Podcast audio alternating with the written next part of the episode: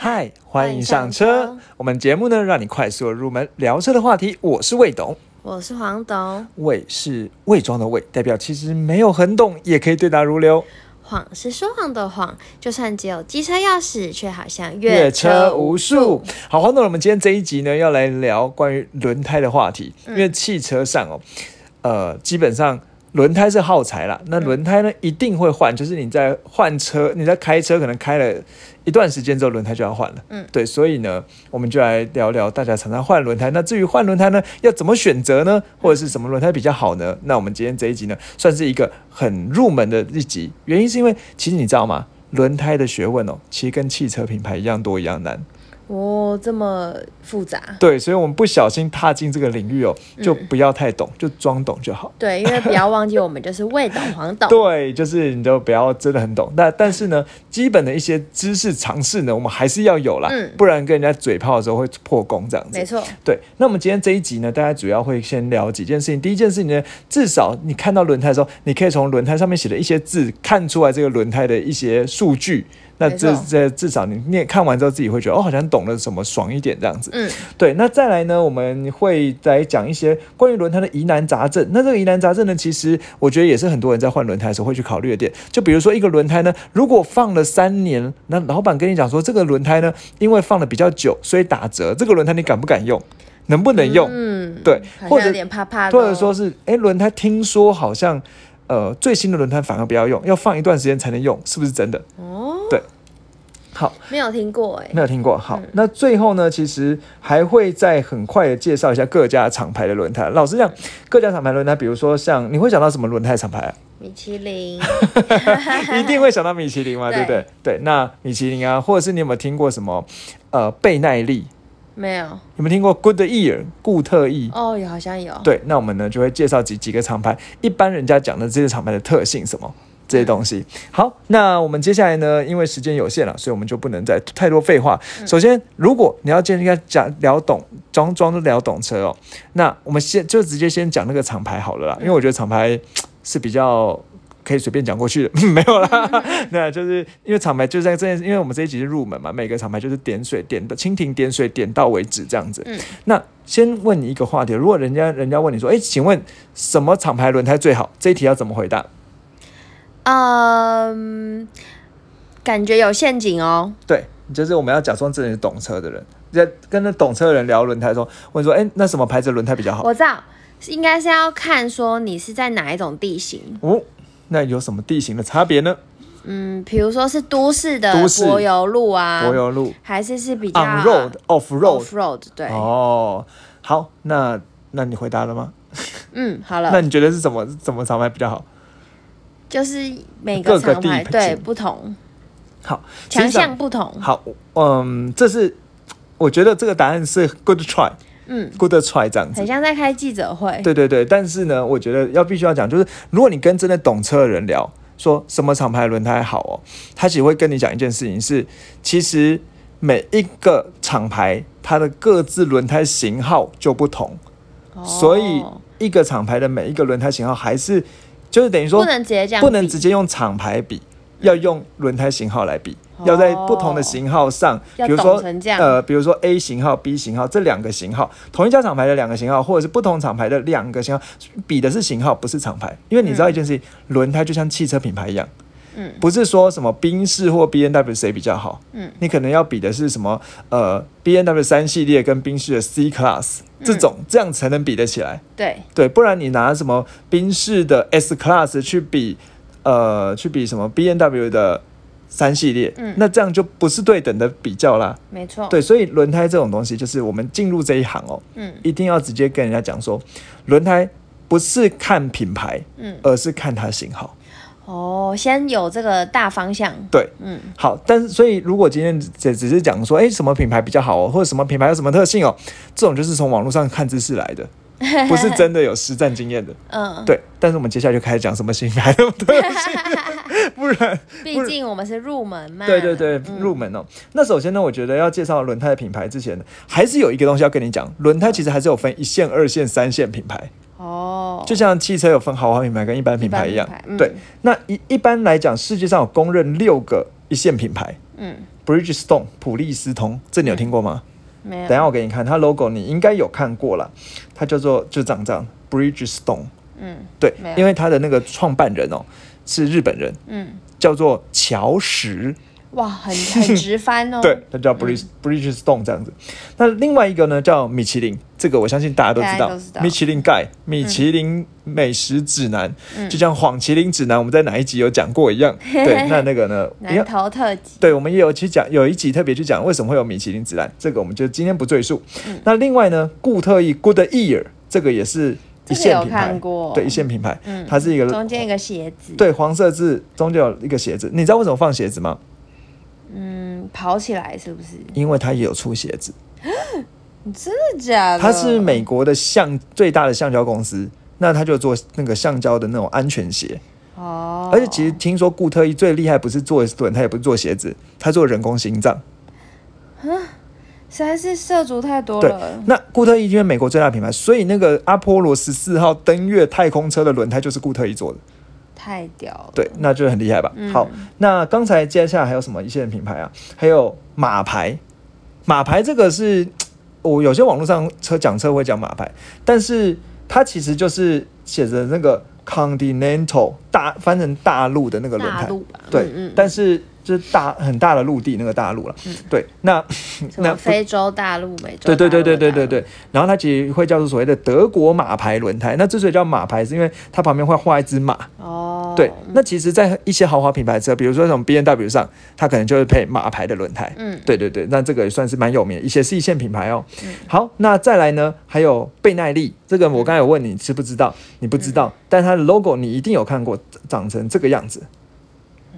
嗯，就是有个很大的 P，很长很长的 P，然后后面写下面小小的写 I R E L L I 这样子。嗯，但是这是一个意大利的品牌。好，哦那为什么我说这个东西一定要会会哦？因为超跑上的轮胎通常都是配倍耐力，那就是真的是超好的。对，所以它是性能型的轮胎。嗯好，那再来最后一个一线的一线的豪华一线的品牌叫做 Dunlop 登路普。那登路普呢？呃，长成怎么样啊？长成一个，他就写一个英文了，当 D U N L O P 这样子。然后黄色底，对对对，它是英国的品牌，一九八一一八八八年就成立了。嗯好，非常非常早，它是充气轮胎的发明者。哦，对，所以这几个品牌，我觉得我们要稍微认识一下，因为这个真的是黄总真的是在这个领域应该也是完全没有接触我。真的就只知道米其林。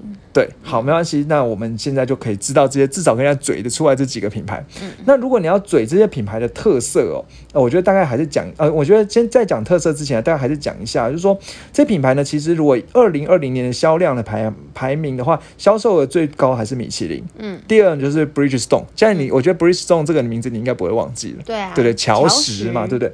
然后呢，第三名就是 Good Ear，美国的 Good Ear，固特异。第四名呢，德国的马牌。好，第五名呢，这个应该是我们刚才没有介绍，因为这是销售牌啊，叫日本的一个叫住友的品牌。那第六名就是意大利的贝耐力。对哦那大概是这样啦。那我们接下来呢，就要开始来很快的介绍一下这个每个车哦。那如果今天你想要在意的是，呃，应该说基本上如果这个轮胎，对，呃，对每个轮胎，对对对，每个轮胎。那应该说，如果这几个品牌里面呢、一般如果你要跟人家嘴哦，就是讲，就是比如说，如果你不知道推荐什么品牌的话，那米其林是最推荐的。嗯，对，那米其林呢，它整个效整个是最平均，而且甚最特别的地方是，它在湿地，就是地面很湿滑的时候的抓地力是最好的。嗯，对，那这算是，而且它有最多、最高、最高的研发预算。听说台这个全世界百分之六十的轮胎的专利都是他做的。太强了。对，然后它有好几千个研究轮胎的工程师。嗯对，那甚至啊，比如说，然后比如说他他呃，应该怎么讲？就是说，轮胎里面有一些很多很多重要的发明，比如说什么辐射胎，这等一下我们会教。这个现在目前所有几乎所有轮胎都是辐射胎，所有的轿车轮胎都是辐射胎，就是他发明的。嗯，然后呢，他在各个比赛，比如说什么 F1 啊、F1 啊，或者是各种的拉力赛呢，也都是很重要的这个参与者，这样子。嗯，对，那这个我觉得这个轮胎一定要会，就是说，如果你今天预算没有问题，那讲这个米其林轮胎推荐是没有是没有没没问题啊。但你还记得我们前面先讲了，就是其实轮胎不是看品牌，而是在看看型号、看用途。好，所以呢，这边当然是我们大家嘴炮一下，就是还行啦。但是如果真的要跟懂车聊，你不要讲这个。那如果讲米其林的话呢，比较比较最推荐的，人家会说一个叫做 PS 四的轮胎。嗯，对，那这个 PS 四的轮胎呢，其实就强调操控性，然后呢，在各种场情境下都很适用。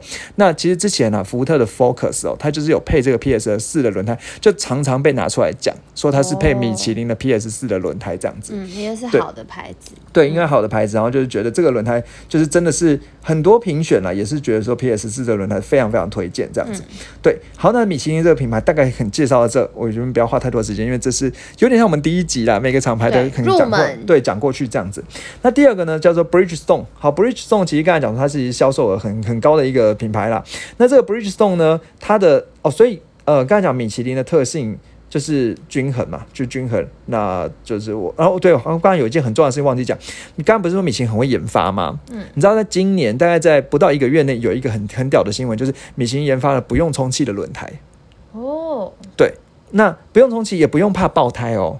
嗯，那你这个轮胎它长什么样呢？它长成这个样子，我特别找一张图片给你看。好特别哦。对，就是它轮胎呢是外面有一，就是轮轮圈外面有一圈，齿轮哦。对对对，外面有一圈那种看起来像一些皱褶的空间这样子。嗯，那它其实又有一个 YouTube 的试车影片，就比如说这个地上放钉子，从钉子直接插进去，但是因为轮胎本来就不用充气，嗯那它它就是用一些皱褶去撑住那个轮胎，所以那个钉子就算扎满钉子，轮胎车子还继续跑也不会怎么样。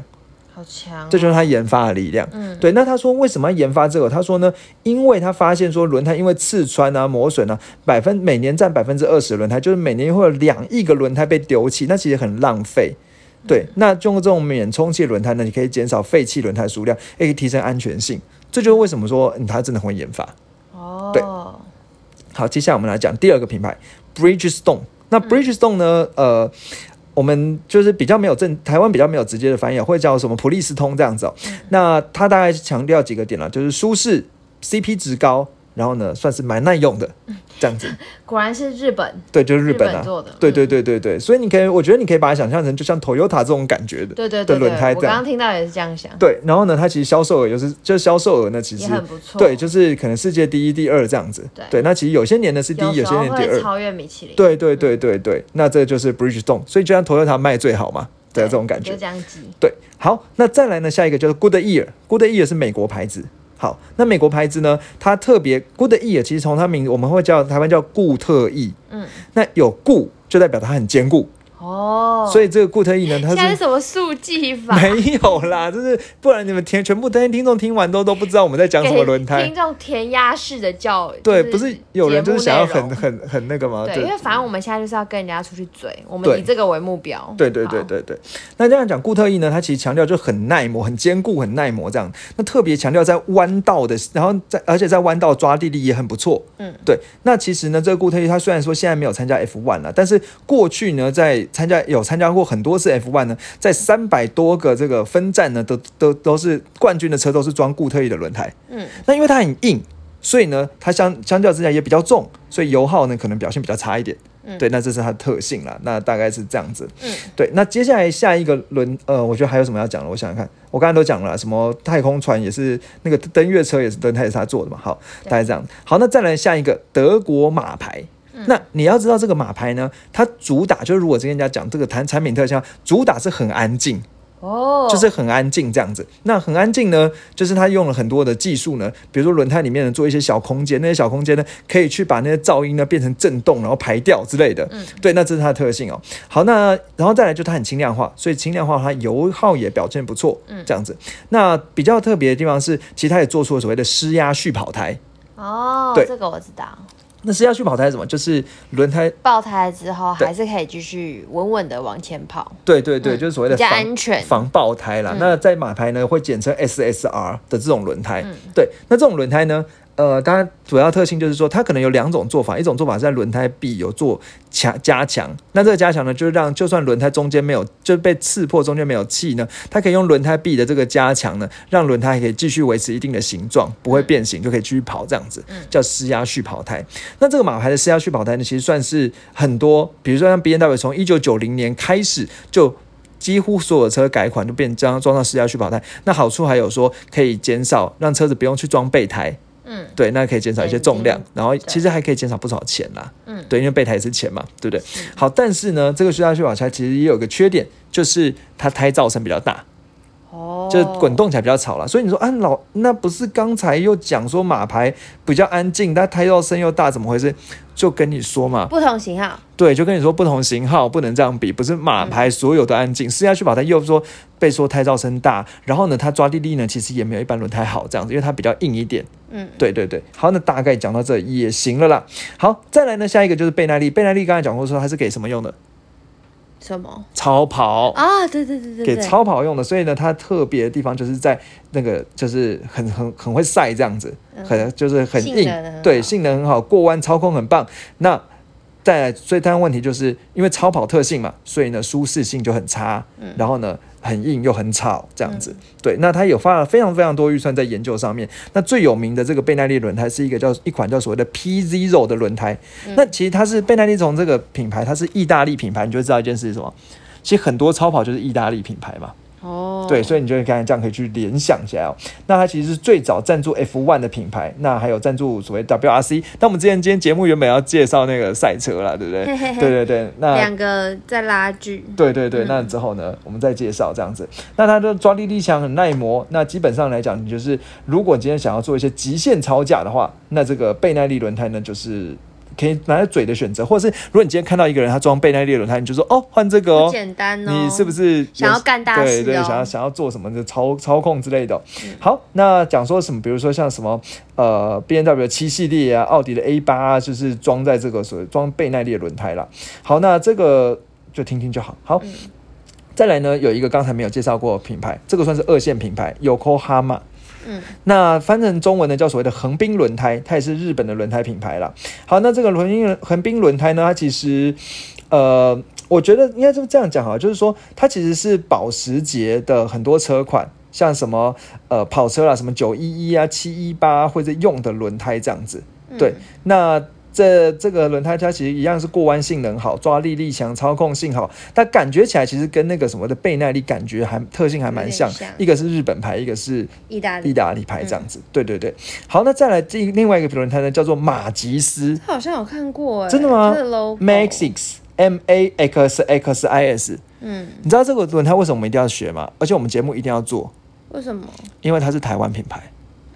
哦，原来如此，，对，它是台湾品牌真。的觉得有看过，，对，在在台湾叫做所谓的正新轮胎。嗯，对，那这个正新轮胎呢，它有几个不同的厂牌了，有叫做应有有几几个不同的品牌，比如说它用 My Maxis 或马吉斯，或者轮胎上直接写 CST，都是所谓的正新轮胎。它其实是台就是全世界排名第九的轮胎制造轮胎制造商。怎么这么优秀？所以你一定要会嘛，对不对？我们一定要会。那如果以二零二零年来讲的话呢，它的销售额呢是三十九亿美元。对，那排名第九名，名对，然后其实刚才讲第一名是那个米其林两百五十亿美元，虽然有一段差距，可是你看台湾进前十、哎、啊嗯。对啊，而且就像刚才讲的，贝纳利也是五点三五五十九五十九亿美元而已，差不了多少、哎、嗯。对不对？好，我像刚才讲，横滨轮胎四十八亿美元排名第八，我们台湾的振兴轮胎第九，对，真的是不不简单。那正新轮胎有什么样的特色哦？基本上来讲，这个轮胎其实还是以 CP 值来 为闻名啦。对，嗯那基本但是它算是台湾里面最好的。的轮胎的，可以这样讲。那它比较耐磨，那风阻系数小，那重点 CP 值高这样子。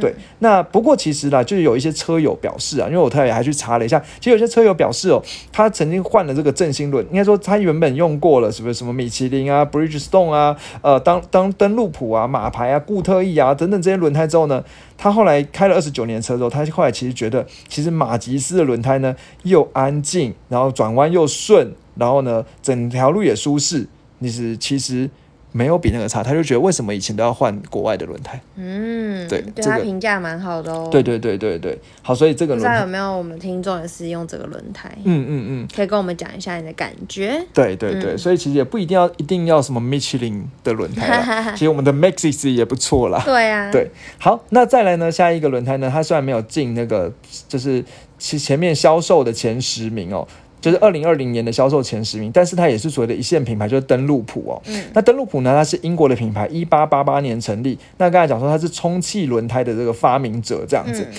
但后来被日本的公司所控股，好，所以呃，就是大概这样，英国品牌被日本控制哦。好，那这个这个轮胎呢，它其实算是也算是说它是比较走越野的路线啦。那如果你今天想要越野，又想要有一定的静音呢，那其实这个登录谱呢是可以去选择。嗯，对，大概是这样子哦、那所以呢，这样讲完之后呢，你们对这个轮胎的大概品牌有个基本的认知。大概有了解了。对嗯好，那所以这这些呃，应该说接下来就是我们就开始来讲一些关于轮胎的一些特性的部分了。那虽然说网络上有非常非常多的资料，但是我觉得说基本上我们要看一个轮胎的好坏哦，从四个地方看。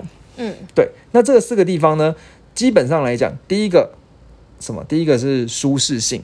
嗯，可以理解吧？就是做起来会不会很硬嘛，对不对？嗯那再来呢是嗯就是操操控性，嗯，好，操控性呢就是有些人很在意嘛，这个操控性。好，那再来再来还有所谓的呃胎噪，就是会不会滚滚起来会不会很吵？对，那再来呢是它它会不会省油？好，这几个这几个面向，对，那呃，其实直到今年呢，其实有一个报道了，就是讲在讲说，呃，把这些轮胎呢用这个这这这几个特性去做评分哦。那排名出来呢，其实第一名是米其林得到六十八分，第二名呢还是马牌得到也是得六十八分。好，那第三名的，这个刚才没有介绍过，叫做威斯登六十七分这样子。好，那这个我觉得大概介绍到这里，就是至少你跟人家嘴轮胎，我觉得刚才讲四个特性，我觉得应该是五个特性了。这边再讲一次啊，就是呃，刚才讲出，我觉得还有一个是耐磨的特性啦，就它是不是很耐磨？像刚才讲说耐磨，像固特异。是很耐磨的，你还记得吗？嗯对对对，那耐磨嘛，然后再来是做起来舒不舒适，然后呢操控性，然后呢胎噪对，还有省油性这几个特性呢，是在选轮胎的时候呢考量的点。好，那接下来呢，我们就来看一个轮胎上面的那些密密麻麻字呢，有哪些东西看了之后可以跟人家嘴炮的。哦，好所以轮胎上面还有印一些字。，对啊，其实你仔细去看轮胎上面有写一堆字。嗯，第一个呢，我们一定要会的就是轮胎的厂牌。嗯，厂牌已经会了，对不对？嗯嗯已经会了，知道是哪一个牌子，知道这个是一线品牌，就可以 respect 一下。嗯知道他说，嗯，虽然不是一线，可是是 Maxis，也可以再 respect 一下。骄傲一下。，对，好，那接下来呢，我们要学的是，我们先看一件事情，这个轮胎什么时候制造的？嗯对，那这个我觉得是我们最入门的，应该说，哦，先不要讲什么时候知道，我们先看这个轮胎有多大，我觉得这是最入门的。嗯，对，就是轮胎有几寸的轮胎，因为我们之前不是每次讲车什么几寸呢，就是什么更高一点版，它轮胎大一点，尺寸大一点，那几寸呢是我们可能先看的。好，那几寸怎么看呢？首先呢，你们会看一个轮胎上会有一个数字哦，这数字呢其实比较大一点。那这字呢，它可能比如说啦，它可能写说一九五，然后斜线五五，然后呢再一个数字 R，然后再一个后面一个数字十六。嗯，对，那这个 R 后面的数字就是几寸。哦，所以 R 十六呢代表十六寸，R 十七就十七寸。那考你 R 二十呢？二十寸啊。当然，就是这样知道。那你说 R 是什么意思？R 呢其实就是刚才讲的，R 是指轮胎的结构哦。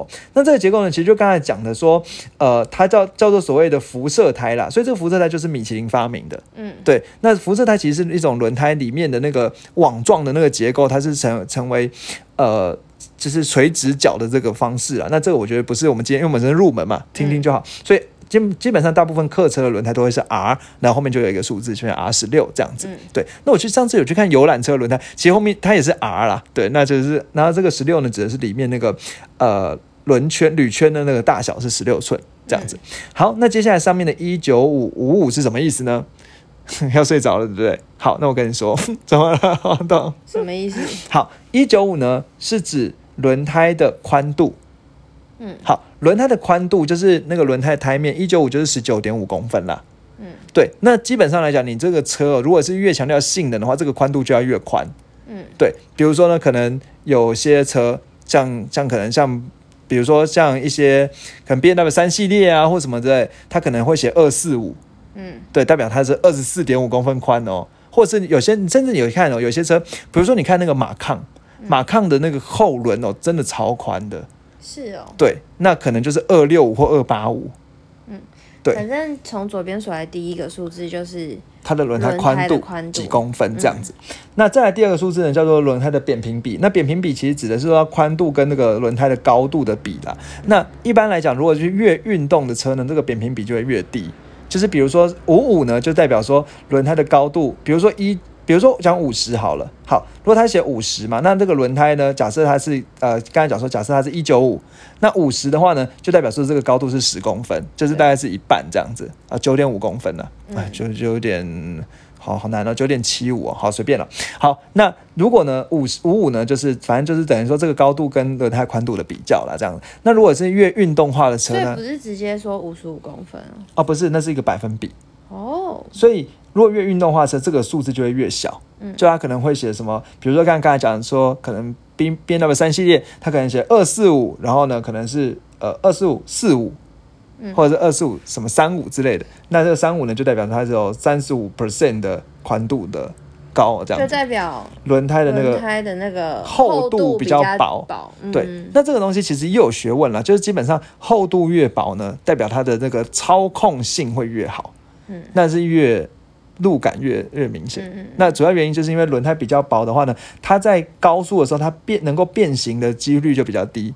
因为越厚的话，它轮胎因为轮胎是圆形嘛，它里面有气嘛，所以你越高速的时候，它那个会就越厚的话，它越容易变形，左右弯这样变形。所以你越薄的话，它越越不会变形，嗯那它就会比较好操操控。但是因为为它这个高度比较低，所以它的吸震就没那么好，嗯所以它是一个很 trade off 要取舍的。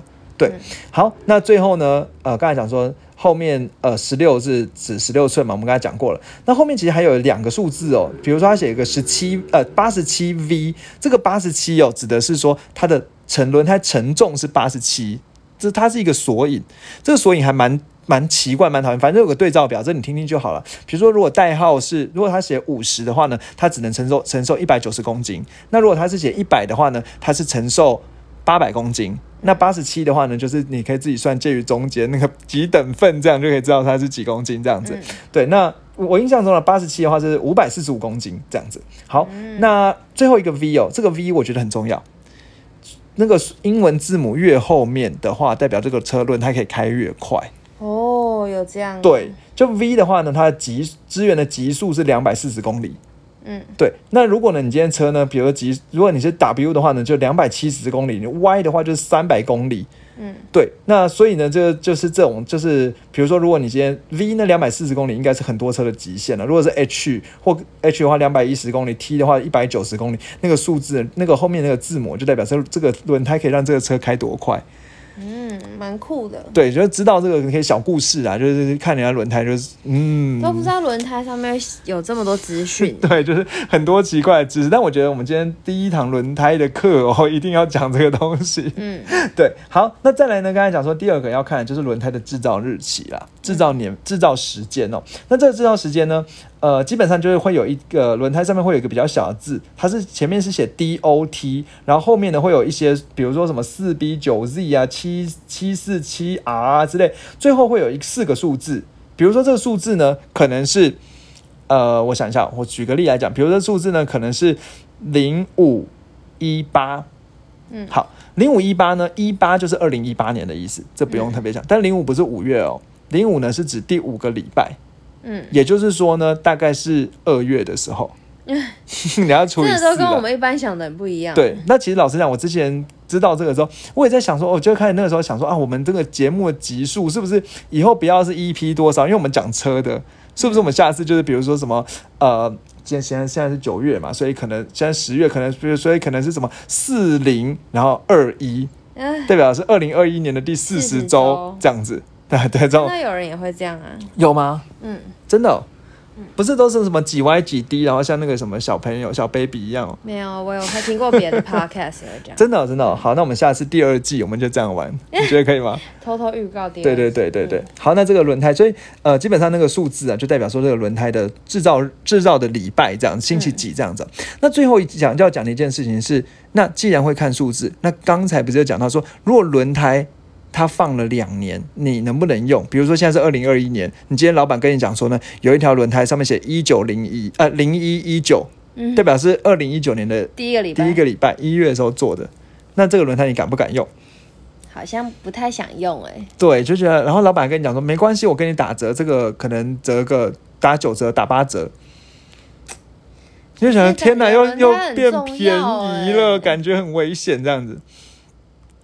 好，先不要好了。先不要是不是嗯。好，那我觉得哦我要跟你讲，其实可以用，真的、哦，因为米其林呢在官网上呢，就是就是有应该说，首先几件事情啊，第一件事情是只建议说轮胎放超过六年之后才不要不建议用。嗯，但是其实米其林之前有做过实验哦，这个实验呢就是说把轮胎呢放在它的，因为轮胎基本上都会蛮小心的保护的啦保存的，所以米其林放在一个比较呃温度有控制的一个保保保存箱里，放了十年之后再拿出来用。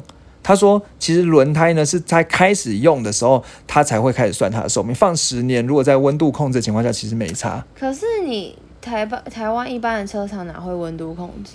嗯，也是哈。对，那但是如果他那米其林就跟他讲，就他有在做另外一个实验，把一个轮胎呢放在四十度的那个阿拉伯的沙漠里，嗯。然后呢去放了十年之后呢，他说那个轮胎呢等同于开四万公里的轮胎，对，那就是不太建议使用这样子。嗯，对，好，所以那当然我刚才讲说那个温度控制哦，它其实不只是应该说那个轮胎只要放十年，如果你没有特别去用，不要是在那种四十度的高温，比如说它有特别在韩国有那种四季，有冬天会很冷，夏天会很热的这种，呃，夏天没有很热啦的这种情况下，放个几年哦，真的是没有什么差，六年之内呢是没有什么差的。是哦，对，那所以不要一直持续的高温，对，不要一直持续的高温，那可能会变质这样子。嗯对，那放放，其实基本上他建议说，其实放六年内呢，都然后轮胎寿命可能建议的是六年这样，到十年的话就不要用。但是如果好好的保存十年，还是还是可以用啦。但是轮胎开始用的时候就不要用超过十年，嗯，你听懂我意思吗？懂。那我觉得其实这个比喻呢，其实有点像酒。好，为什么这样讲呢？因为其实说真的，轮胎也不是说一生出来用，一一做出来用最好，它可能要放个半年到一年用，才是最好的使用期限。是哦，对，因为它需要有一个程度的熟成，真的，真的，真的。所以轮胎呢，就是有有有些有点有点像酒，就是哎，刚刚弄好之后需要一段时间熟成。那熟成的时候你开始用，那你用呢，用的时候你不要瓶开瓶的时候你不要不能用太久，但你没开瓶呢，其实你是可以放一阵子的。嗯，对。那这样子的话，你下次我们比较比较放心，就是可以敢去换那种用一段时间。但是我觉得基本上来讲，就是人家会建议，还是建议说，因为不知道那个老板是不是有好好的放，对啊，，对，所以大概是三年，三就是所以大概是你可以选一到三年的轮胎啦。嗯但是如果太新也不要，那太旧呢，呃。但是我我觉得这边还是要讲一件事啊，就是说，其实因为放着、哦、跟真的装在车上很不一样。为什么？